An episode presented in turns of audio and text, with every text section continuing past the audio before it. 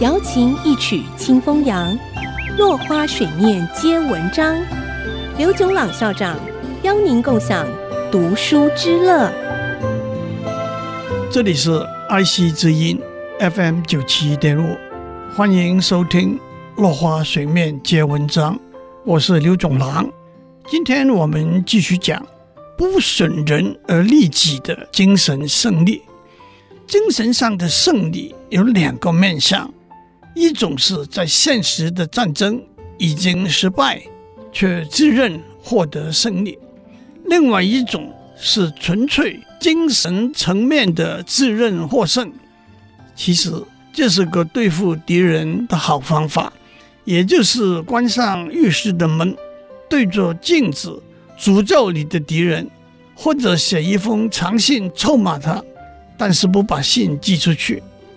南北战争的时候，林肯总统对几位懦弱的将军非常不满，先后写过类似的信：“你这个白痴，你这个笨蛋，你这个自大、小鼻子、小眼睛的糊涂虫。”但是这些信全部都没有寄出去，特别是写给梅德将军的一封。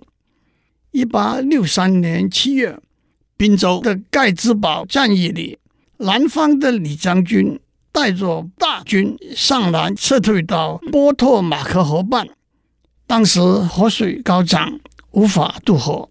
林肯认为这是一举歼灭、结束战争的良机，立刻下令梅德将军不要召开军事会议讨论，不可延宕，马上挥军攻击。但是梅德将军犹豫不前，结果河水退去，李将军渡河而逃。林肯写了一封信给梅德将军：“你根本不了解这一个失误的严重性。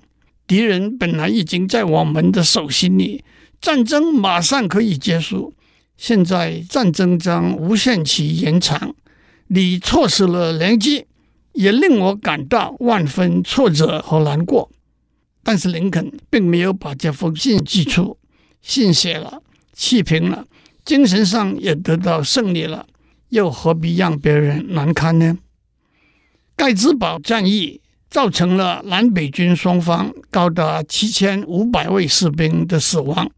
当年十一月十九日，林肯受邀在盖茨堡阵亡将士纪念公墓的落成仪式中致辞。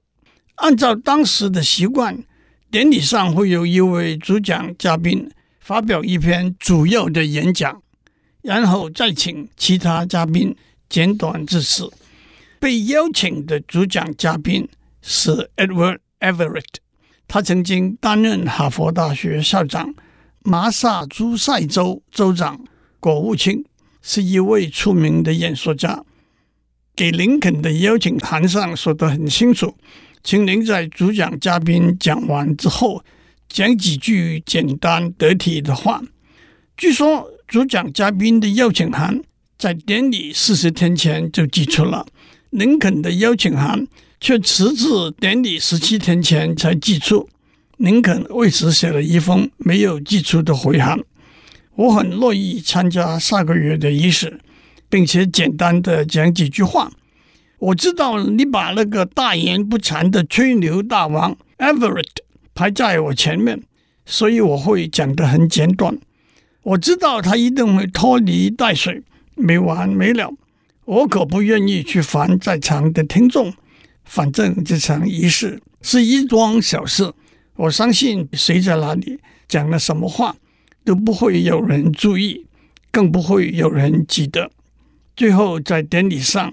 Everett 发表了长达两小时的演讲，接着林肯发表了那篇传颂久远、短短两分钟、一共两百七十二个字的盖茨堡演说。今天我们讲到这里，下次我们继续讲平等和自由。落花水面皆文章，联发科技真诚献上好礼。给每一颗跃动的智慧心灵。